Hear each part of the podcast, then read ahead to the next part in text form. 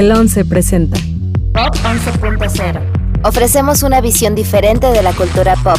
Relacionamos los acontecimientos icónicos del mundo del espectáculo con, la, realidad, mexicana. Buenas tardes, días, noches o madrugadas a la audiencia de Pop 11.0 y de 11 Digital. Qué gusto tenerles aquí de nuevo acompañándonos en un nuevo episodio de este programa dedicado a todos los temas relacionados a la cultura pop. Yo soy Alessandra Santamaría y estoy con el único, inigualable Rodrigo García. Ale, gracias por esa presentación. Me llegó al corazón. Qué bueno, de eso se trata. y pues bueno, muchas gracias a todos por estar nuevamente en un episodio más de Pop 11.0. Y pues bueno, recordamos que este es su espacio para ustedes y aquí estamos en otro en otro episodio más. ¿De qué vamos a hablar, Ale? Cuéntanos. Rodri, antes de introducirnos al tema, eh, yo quiero celebrar que con este que es el doceavo episodio, damos por inaugurada la segunda temporada de Pop 11.0. Vamos con todo. Lo que vamos a procurar hacer en esta ocasión es utilizar temas pues muy coyunturales, tanto en el ejemplo de la cultura pop que estemos utilizando como el tema social o político, para siempre mantener ese enfoque actual y moderno que define al podcast.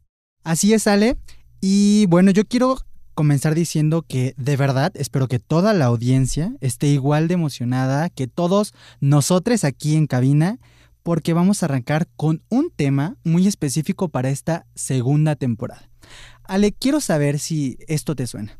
Yo no sé tú, pero yo me siento de 22. me suena a mí como que hablas de Taylor Swift. Ding, ding, ding. Así es, mi querida Ale, la cantante de country y pop estadounidense y una de las mayores estrellas de la música de esta década. Yo me declaro, soy su, su fan, Taylor Swift, quien hace muy poco estrenó una versión actualizada de su álbum de 2008, Fearless. Exacto, ese es su, su, primer disco y este estreno es la primera parte de un proyecto de seis lanzamientos o más bien relanzamientos basados en sus primeros seis álbumes después de una disputa con su antigua disquera respecto a la propiedad intelectual de este material. Pues bueno, Aquí en este subprograma vamos a desmenuzar bien el tema y hablar más a fondo sobre las implicaciones legales de este caso, así como temas específicos de propiedad intelectual y derechos de autor. Y bueno, nada más que decir, eh, Ale, iniciamos. Bueno, Vamos a contarles muy brevemente un poco más sobre el caso específico de Taylor Swift. No nos vamos a enfocar en sus comienzos como artista, sus famosos romances o amistades con otras celebridades. Exacto, porque ¿eh? podría haber un episodio dedicado. O el injusto odio sexista que ha recibido a lo largo de su carrera, si me permiten decirle, porque sería cuento de nunca acabar. Pero sí vamos a adentrarnos a este evento en específico. ¿Cómo y por qué fue que ella se vio en la necesidad o en el deseo de volver a lanzar un producto que ya había estrenado años después. Al inicio de su carrera, en 2005, Swift firmó un contrato discográfico con Big Machine Records. Una de las cláusulas de ese contrato decía que la empresa era propietaria de todos los derechos de las grabaciones producidas por la cantante. Así que cuando este contrato concluye en 2018, Taylor firmó con otra compañía, pero no se pudo llevar los derechos de todas sus decenas de canciones con ella, que se calcula tienen un valor conjunto de más de 300 millones de dólares. Varios súper sale. Exacto, varias, varias de este, no, ¿cómo se dice? Despensas de escenas, iba a decir, varias eh, despensas. Ya traduciendo aquí pues Big Machine continúa obteniendo ganancias de estas producciones cuando son compradas o reproducidas por nosotros. Y esto está enteramente fuera del control de, la cantante. Ella ha intentado comprarle los derechos por años, pero la disquera ofreció condiciones muy poco favorables, yo podría decir. Esta empresa, antes de que se terminara el contrato de Taylor en 2018, fue adquirida por Scooter Braun, que es el manager de artistas sumamente exitosos como Justin Bieber, Demi Lovato y Ariana Grande, e incluso prohibió que Taylor utilizara estas canciones de sus primeros seis álbumes para la grabación de su documental con Netflix Miss Americana o que las cantara en los premios de música americanos de 2019. Por lo tanto, ella tomó la decisión ejecutiva, dices tú, de volver a lanzar sus viejas canciones ligeramente modificadas y en una versión más adulta, en lugar de seguirse metiendo en problemas legales. Ale, yo también quiero tomar decisiones ejecutivas como ella, pero me parece muy interesante resaltar que en esta industria existe una diferencia entre ser él o la autora de algo y ser él o la dueña. Esto aplica a cualquier persona que crea canciones, videos, artículos, fotografía, pintura, dibujos, programas de computadora, etcétera, cualquier otro tipo de contenido. es decir. Entonces, es muy importante decir que tanto en México como en muchos otros países es muy común que pequeñas y pequeños artistas, empresarios, inventores, innovadores y demás firmen contratos con empresas que son grandes en busca de una mejor oportunidad para darse a conocer y que sin darse cuenta, pues firmen cláusulas y contratos que los atan de pies y manos y les roban al final su propiedad intelectual. Exacto, y esto es lo que le sucedió a Taylor cuando firmó con Big Machine. Ella solo era un pececito en un enorme océano con tiburones, que es lo que ya hemos escuchado en otros episodios, me suena un poco a Mia Khalifa también. Exacto. O una chica de, de, pues de 15 años comprometiéndose legalmente con literalmente un monstruo en la industria. porque la, disquera significa enorme máquina en español. Ay, oye, andamos hoy muy muy Con símbolos ¿eh? Sí, sí. Probablemente ella, pues si lo vemos desde esa perspectiva, estaba muy agradecida a esta edad, pues chiquita, chavita ella, por la oportunidad de llevar su música a más personas, más hogares, ser más escuchada y no anticipó, ni ella misma lo predijo, lo exitosa que podría y que es ahora, ¿no? Y, el por valor. lo tanto, el valor efectivamente que tendrían sus grabaciones hoy en día.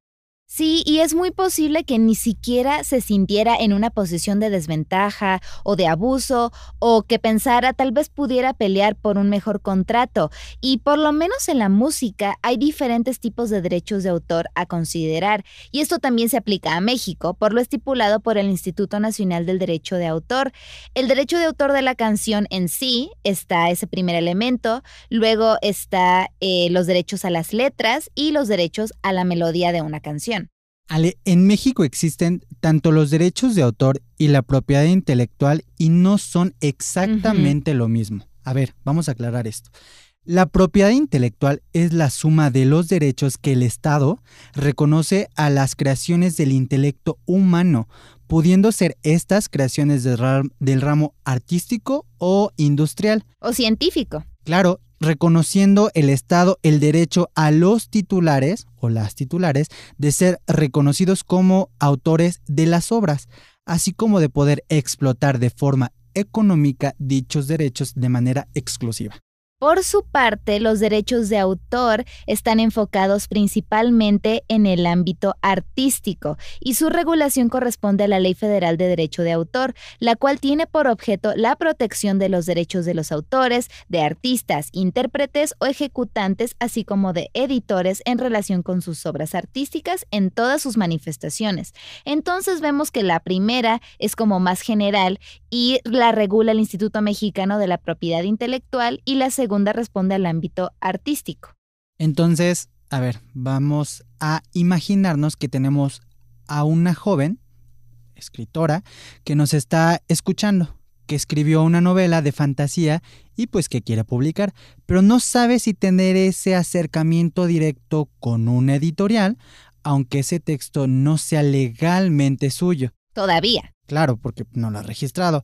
O debe ir primero a registrar su obra como suya, que es lo que estamos planteando, o buscar una casa editorial que la publique. No necesariamente. Eh, el registro sí es obligatorio a la hora de publicar un libro en México, pero no es algo que tengas que hacer antes de buscar un editorial. Debes de registrar tu obra ante Indautor por la seguridad de tu trabajo y porque cualquier distribuidora, librería o empresa te va a pedir un ISBN que no podrás obtener sin este registro. El ISBN se trata del código de barras que ves atrás de un libro y corresponde a las siglas en inglés traducidas, número de libro estándar internacional. Muy intelectual tú, ¿eh? Ah, claro.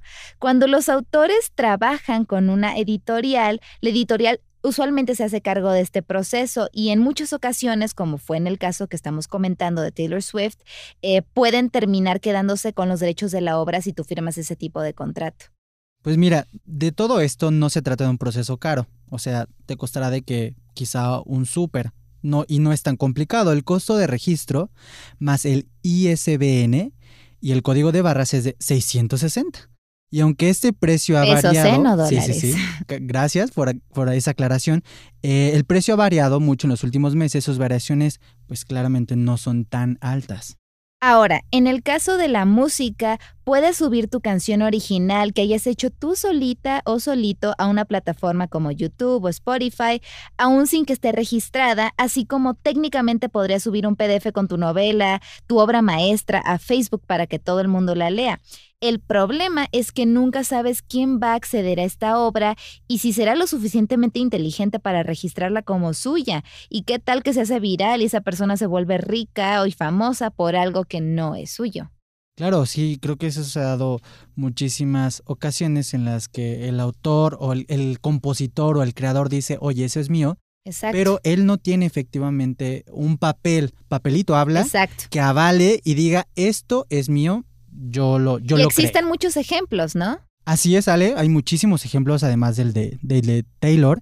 Ese fue lo que pasó también en la película de Coco. de Pixar. Así es, al personaje de Héctor, interpretado por Gael García, su ex mejor amigo y compañero de banda, le robó la canción cuando se murió. No se murió, lo mató. Lo mataron. Se hizo rico y famoso y el otro, el verdadero autor, murió en el anonimato. Ese es un ejemplo animado exacto. Y bueno, sin irnos tan lejos, pensemos en ocasiones en las que esto ha ocurrido en la vida real, casos que tenemos frescos en nuestra memoria, porque la Secretaría de Cultura del gobierno mexicano en representación de comunidades indígenas demandó primero a la francesa Isabel Marant, diseñadora, y luego a la cadena de ropa española Sara por plagiar diseños y bordados tradicionales de culturas originarias de Oaxaca. Y también pasó con Carolina Herrera y Louis Vuitton. Sí, y hay más ejemplos como esos. Entonces, el gobierno demanda en nombre de la propiedad intelectual y cultural, pero estrictamente hablando, dudo que, por ejemplo, los miches de Oaxaca se hayan tomado la molestia de registrar sus diseños y técnicas eh, en estos institutos y autoridades, pero no por eso dejan de ser suyas, ¿no? Porque ancestralmente han sido suyas siempre. Sí, es algo que se ha pasado de generación en generación y que es suyo, digamos, simbólicamente. Exacto. Pero en este mundo, pues, moderno, lleno de cuestiones legales en el que vivimos, en el que Michael Jackson puede comprar los derechos de autor de los virus y hacer enojar a Paul McCartney, ¿hasta dónde llega la propiedad intelectual. O sea, ¿qué, qué, qué piensas, sobre todo en casos específicos como estos, en los que se trata de una pues, cultura milenaria, ¿no? Y que no, no van a decir, ah, ok, vamos al, al Instituto Nacional a registrar algo que nunca piensas que te van a quitar me quedé frío, ¿eh? Pensándolo porque es muy fuerte pensar que, imagínate que alguien registrara la festividad del Día de Muertos o cualquier otra festividad eh, local como suya, de manera que tú no pudieras celebrarla o que al celebrarla tuvieras que pagar. Efectivamente, oye, qué escenario en el cual algo que es tuyo por generación, por historia, por tradición, por cultura, te sea arrebatado solamente porque alguien tiene el acceso, los medios y el dinero para poder ir a, a, una de estas instituciones o empresas y pagar, porque ante en un papel diga que es Exacto. Eso es lo que me pregunto. Si basta con tener dinero y la maña, ¿no? Este, de decir, ah, esto no está registrado y tiene un enorme peso cultural o intelectual y demás, entonces voy a ir y lo voy a poner a mi nombre porque nadie más se le ha ocurrido hacerlo. Y hemos visto muchos ejemplos de este tipo de, pues, de abuso este, y nos, sí nos hace cuestionar un poco que claro que la propiedad intelectual, el derecho de autor es un mecanismo de defensa para los artistas e innovadores, pero también puede ser una forma de opresión. Yo creo que lo que salta en todo este caso y lo que hay que eh, destacar de Taylor es que ella le dio la vuelta a todo esto. Exacto. Y dice, ok, perfecto, la grabación es tuya, pero la, creación de las, de las letras, la composición es mía y lo voy a volver a hacer. Exacto. De manera que saca esta nueva versión y vas y reproduces la versión de Taylor. Ya no Una versión la mejor, que, literalmente se llama Sí, la versión de Taylor. Ya está más madura, ya tiene 31 años, ya pasó por el amor, decepciones, igual y siente más las letras. Exacto. Igual y suenan, eh, a mí me suenan igual. La verdad, Sí, son muy parecidas, incluso son mejores. es lo que iba a decir, incluso son mejores porque pues ya está este feeling de los años, ¿no? Eso es lo rescatable de todo este caso y que creo que no, no puede aplicarse en todos los contextos, No, ¿no? porque una no obra todo el textil, mundo- efectivamente no puedes decir, le puedes dar la vuelta, quizá con algunos gráficos diferentes, pero los patrones No. y la impresión ya está registrada. Además, claramente ese tipo de procesos pues requieren dinero, requieren este esfuerzo, apoyo legal, conocimiento y mucho tiempo. Entonces sabemos que no está dentro de las probabilidades de, todas las mundo, personas. claro. Por lo que sí es importante que si ustedes son autores o son pues la mente maestra detrás de una obra, un- Por una innovación, vayan, vayan al a Indautor, registrar. registren sus obras, registren sus lo que escriban. Yo recuerdo que en la, en la universidad registramos nuestra obra que hicimos con dos pesitos de presupuesto, pero es nuestra, Exacto. ¿sabes? Y entonces, Eso nada te lo quita. efectivamente, y pues también se siente muy padre decir como yo colaboré con esto, es mío, ¿no? Más allá de que si busques comercializarlo en un futuro, pues saber que es tuyo, Ale. Rodrigo, estuvo excelente, muy informativa la conversación. Creo que ambos aprendimos mucho y sinceramente eh, me da gusto que por fin hayamos podido hablar de esta reinota que honestamente no se merece el odio que ha recibido simplemente por ser una mujer que sabe lo que quiere, que está dispuesta a defenderse a sí misma y ser honesta. Pues ya hablaremos de ella en otro episodio, no Estoy sé qué digan ustedes. Yo estoy muy convencido de que lo vamos a hacer. Alessandra, muchísimas gracias por este episodio, por, por esta información que yo la verdad desconocía y que hemos tomado el tiempo necesario para informarnos y decir, oye, esto es lo que pasó, es importante, coyuntural, la gente tiene que saberlo, porque pues yo lo desconocía y creo que muchos también estarán en la misma situación. Pues muchísimas gracias a todos. Gracias. Que tengan un excelente día, tarde, noche. Y nos escuchamos en el próximo episodio de este su programa Pop 11.0. Hasta la próxima y feliz mes, Rodri, y a toda nuestra audiencia de la comunidad LGBTTI más para todos. en este mes del orgullo. Un Besos enorme abrazo. Hasta donde estén. El 11 presentó. Pop 11.0. Las opiniones vertidas en este programa son responsabilidad de quienes las emitieron. El 11 las ha incluido en apoyo a la libertad de expresión y el respeto a la puridad. Moderado por Alessandra Santamaría y Rodrigo García. Coordinación de producción, Daniela Cuapio, Carla Portilla y Moisés Romero. Operador de cabina, André Ibarra. Diseño sonoro y postproducción, Franco González. Con una investigación de Alessandra Santamaría.